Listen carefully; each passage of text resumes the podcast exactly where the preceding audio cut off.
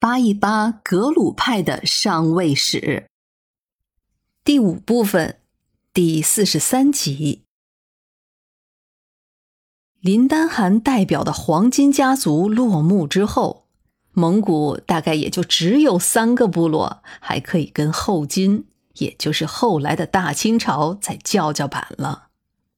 他们是科尔克部、准噶尔部，还有和硕特部。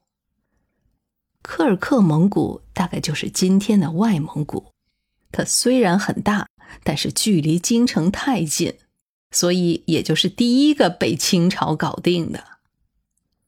它在后来实际上是分为了两个部分，一个是科尔克内部落，直接就纳降了后金；再有一个是科尔克外部落，后来也逃到了青海。当时的首领叫做却图罕。这个却图罕到达青海的时间是一六三二年左右。他到这儿的第一站就找了一个软柿子捏，那就是土默特部的残余。在十几年前，土默特部还派出了两千骑兵到拉萨，解决掉了藏巴汗彭措南杰。到现在，就轮着他们被人宰割了。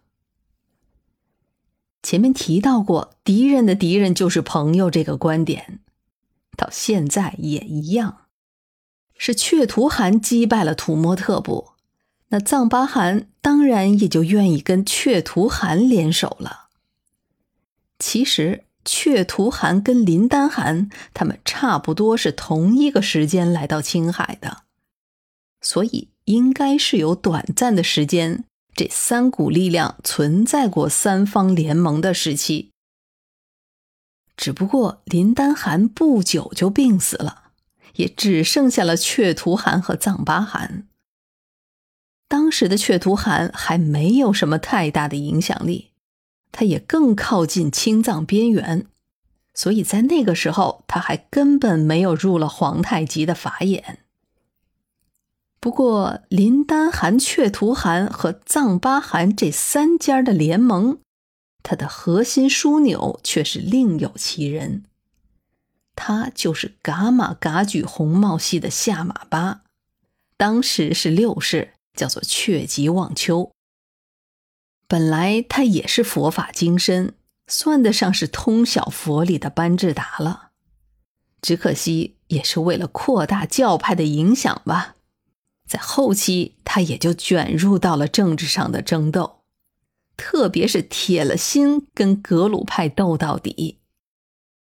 于是林丹汗、却图汗也都是在他的撮合下，藏巴汗才有了结盟的举动。要知道，其实按照本来藏巴汗的想法，是蒙古人还是少接触为好的。等到林丹汗病死之后。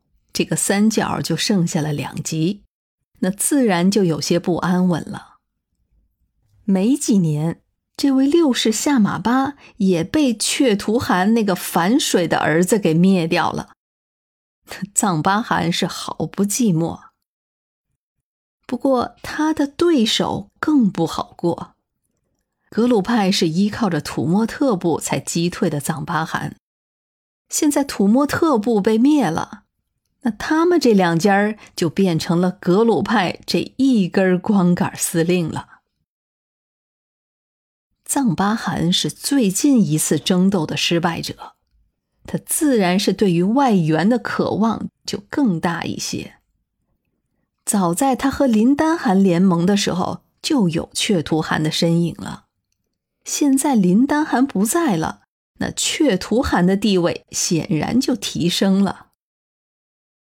却图汗是柯尔克蒙古的一位汗王，也是黄金家族的成员。他的曾祖父是达延汗的亲弟弟。最初，柯尔克部是达延汗划分的左翼三个万户之一，也是其中疆域最大的，占地是相当的广阔。